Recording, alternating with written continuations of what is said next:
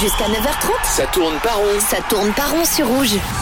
Merci beaucoup de nous retrouver à l'instant. Ça tourne pas rond jusqu'à 9h30. On continue de parler de la Nati. Ce matin, la Nati qui joue gros ce soir face au Portugal dans un match à élimination directe. Messieurs, je vous pose la question euh, frontalement.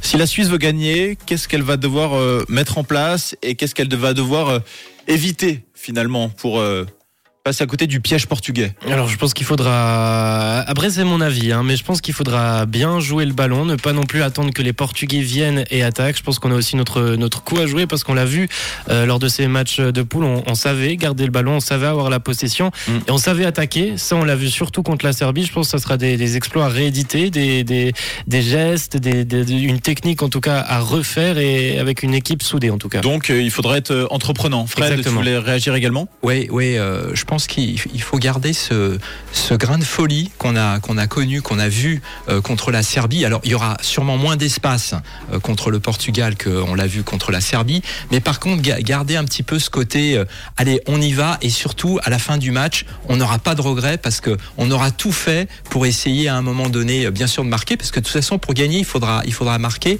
Sachant qu'en plus, les Portugais, parfois, pour le repli défensif, c'est pas tout à fait ça. Donc, il faudra jouer ces coups-là à fond. On a déjà les séquences vidéo, en fait. Quoi faire et ne surtout pas faire. Euh, Serbie pour quoi faire, Brésil pour ne pas faire. Surtout qu'il y a quand même une similitude entre l'équipe du Brésil et l'équipe du Portugal dans la manière de jouer, etc. Même si c'est pas du tout au même niveau. Je pense que le Brésil est largement au-dessus. Mais euh, déjà, d'une part, je trouve que la Suisse n'a pas été ridicule du tout contre le Brésil, loin de là. Et euh, il faudra peut-être avoir cette même rigueur défensive. Par contre, peut-être être plus audacieux, comme disait John. peut-être prendre un peu plus de risques parfois. Ça pourrait avoir son importance également. La Suisse s'entraîne au complet. C'est une première depuis le début de la Coupe du Monde. Aucun des 26 joueurs n'est incertain en vue de ce huitième de finale contre le Portugal. On a appris que euh, Yann Sommer et Nico Elvedi s'étaient déjà entraînés dimanche. Fabienne Cher, légèrement malade, a aussi retrouvé euh, le terrain hier. Donc euh, ça, ce sont des bonnes nouvelles avant d'aborder aussi un match aussi important que contre le Portugal. Oui, pour moi, c'est une bonne nouvelle à, à à deux niveaux. Un, au niveau psychologique, parce que quand euh, le groupe est en forme, c'est sûr que, je dirais, c'est plus facile d'avancer dans le, dans le bon sens. Et puis, surtout, ça permet aussi d'avoir un banc au complet. Et donc, si jamais il y a des prolongations, voire des tirs au but, Mm. c'est bien aussi d'avoir, euh, je dirais, une, une possibilité pour, pour l'entraîneur de pouvoir faire, bien sûr, rentrer un petit peu des hommes, des hommes frais. hein. Ça, Ouais. je, je trouve ça pas mal. Et je pense aussi que, c'est, que cette année, c'est bien. On a Mbolo, ça va être euh, très bien. Il va pouvoir peser sur une défense centrale qui est très très physique quand même du côté du Portugal. Il peut nous faire du bien. On va voir euh, ce que ça peut apporter. On est une équipe suisse, on joue en équipe. Le Portugal, c'est un peu plus euh, basé sur des individualités. C'est peut-être là où on peut aussi marquer notre, Ouais. notre territoire. Et presser Pépé en défense centrale, euh, c'est un Pépé.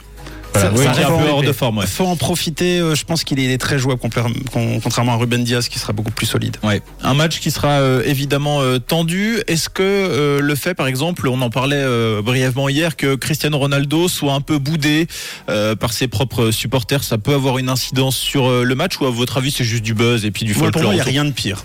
Il n'y a rien de pire que de voir affronter un Ronaldo comme ça. Je- Ah, ah, toi tu penses que c'est carrément l'effet inverse ah ouais, complètement. Moi, Ça je se pense trouve, que c'est son moteur depuis le début de sa carrière. C'est même peut-être fait exprès. voilà. Alors moi je suis pas tout à fait d'accord avec Mathieu. Je pense que effectivement par rapport à lui, je, je te suis. Par contre par rapport au reste du groupe, ce, ce côté un petit peu quand même boudeur, je suis sorti par le- l'entraîneur en cours de match et je le prends mal, etc. Euh, à un moment donné, ça crée, ça peut créer des fissures au, au niveau du groupe. Donc je ne doute Ouais. pas de sa motivation. Ça, il y a, y a pas de, il y a pas de problème. Par contre au niveau du groupe, j'ai presque l'impression que cette équipe euh, du Portugal, effectivement, est faite de très fortes individua- individualités, mais finalement, il y a une forme d'individualisme euh, au sein de l'équipe qui pourrait euh, Ouais. être plutôt un, un élément favorable pour, pour la Nati. Moi, pour moi, c'est plutôt le, le fait de dire que finalement Ronaldo est si peu attendu. Enfin, je veux dire, c'est la première fois qu'on a une équipe du Portugal euh, qui peut clairement jouer sa chance sans Ronaldo. Mm.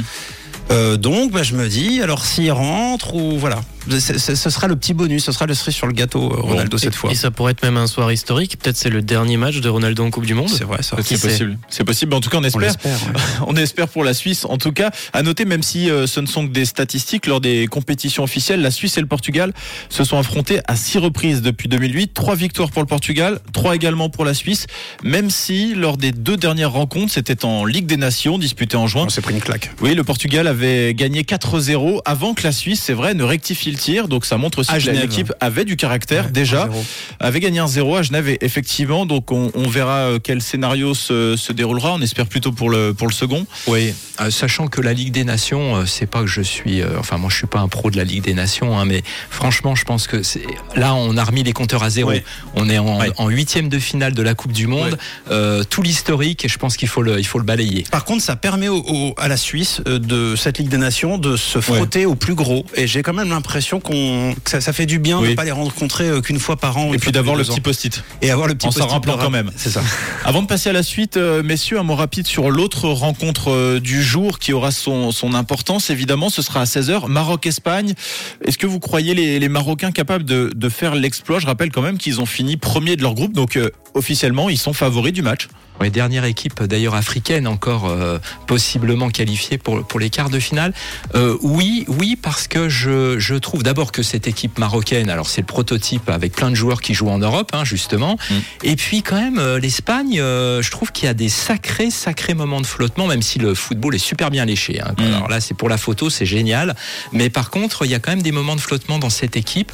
Et du coup, il y a peut-être une petite place pour le Maroc. Bon, vous êtes d'accord, messieurs? Petite Euh, place pour le Maroc aussi? Moi, Maroc, ne serait-ce que pour le continent, ça me ferait plaisir que l'Afrique soit représentée, euh, parce que sinon il y aura que, si je dis pas de bêtises, Amérique du Sud et Europe. Donc euh, c'est un peu le, c'est un peu le, le sauveur du reste du monde, on va dire. Bon. Et je pense que les- l'Espagne peut même se faire piéger à son propre jeu en voulant faire euh, 50 000 passes pendant le match et en n'ayant aucune occasion. C'est un peu ce qui s'est passé euh, lors du dernier match en, en phase de poule.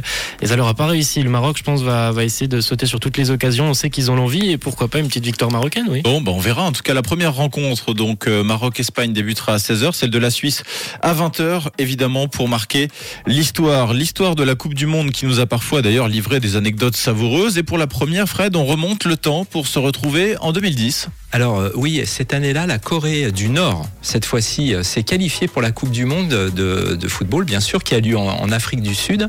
Et le pays tombe dans, un, dans le groupe avec le Brésil, le Portugal et la Côte d'Ivoire, donc quand même pas facile. Et l'équipe de, de nord- nord-coréenne, malheureusement, termine dernière avec zéro point. Elle encaisse 12 buts et n'en marque qu'un. D'ailleurs, ça sera contre le Brésil. Et c'est là qu'intervient, bien sûr, le dirigeant, l'ancien dirigeant du pays, Kim Jong-il, qui n'avait pas l'habitude de rigoler. Et euh, à la fin de la phase de groupe, il a convoqué les joueurs et leur, et entraîneur dès, leur retour d'Afrique du Sud. Les joueurs et l'entraîneur ont été insultés et humiliés pendant plusieurs heures par environ euh, 400 personnes. Et derrière, l'entraîneur a été condamné à des travaux forcés pour trahison de la confiance du dirigeant de son pays. Ouais, super, quand le foot se déroule comme ça. Et puis pour la seconde euh, anecdote, euh, elle nous renvoie en 1982 lors de la Coupe du Monde en Espagne. Oui, alors euh, nous sommes le 21 juin et la France est opposée au Koweït. Le- les Bleus, on va dire, mènent relativement facilement 3-0. Quant à la 79e minute, Alain Giresse marque le quatrième but de la France. Alors l'arbitre, dans un premier temps, valide, euh, malgré les protestations des Koweïtiens, euh, qui ont entendu un coup de sifflet qui venait des, tribunes. Et à ce moment-là, le, le El Ahmed, j'espère que je n'écorche pas son nom, qui est le frère cadet de l'émir, qui est président de la Fédération koweïtienne de foot et du comité olympique koweïtien, pénètre sur le terrain au mépris de tous les règlements, puisqu'on le rappelle, euh, on n'a pas le droit de, de faire ce qu'avait fait le, le Tchèque. Euh, L'arbitre soviétique vient à sa rencontre, puis décide en fait d'annuler le but. À ce moment-là, bien sûr, euh, fou de colère, le sélectionneur, euh, sélectionneur des, des, tricol- des tricolores, Michel Hidalgo, entre lui-même sur le terrain. Mais alors lui, il est brutalement repoussé par les membres de la Guardia euh, Civile. Et en fait, quelques semaines plus tard, la FIFA radira à vie l'arbitre pour avoir cédé, bien sûr, à la pression du Tchèque. Et euh, le Tchèque, lui, se verra adresser un blâme en raison de sa, sa conduite antisportive. Mais en plus, l'affaire, en fait, va pas vraiment se terminer là, puisque le Tchèque connaîtra une fin tragique huit ans plus tard, lors du conflit entre l'Irak, euh, qui a été, euh, qui a envahi le, Koweït, et le vol de la British Airways qui doit rallier Londres à Kuala Lumpur fait escale au Koweït. Euh, de là, l'avion ne repartira jamais, puisqu'en fait, les 367 pata- passagers sont pris en otage, et le Tchèque est dans l'avion. Il est tout de suite repéré par la milice de Saddam Hussein. Il est tué avant que son corps ne soit exposé sur la place publique. Eh bien, merci beaucoup Fred pour ces histoires toujours euh, incroyable. Restez avec nous pour la dernière partie de l'émission. Ce sera le jeu. Fribourg, Doha. 7663 km. Ou sinon, écoute rouge.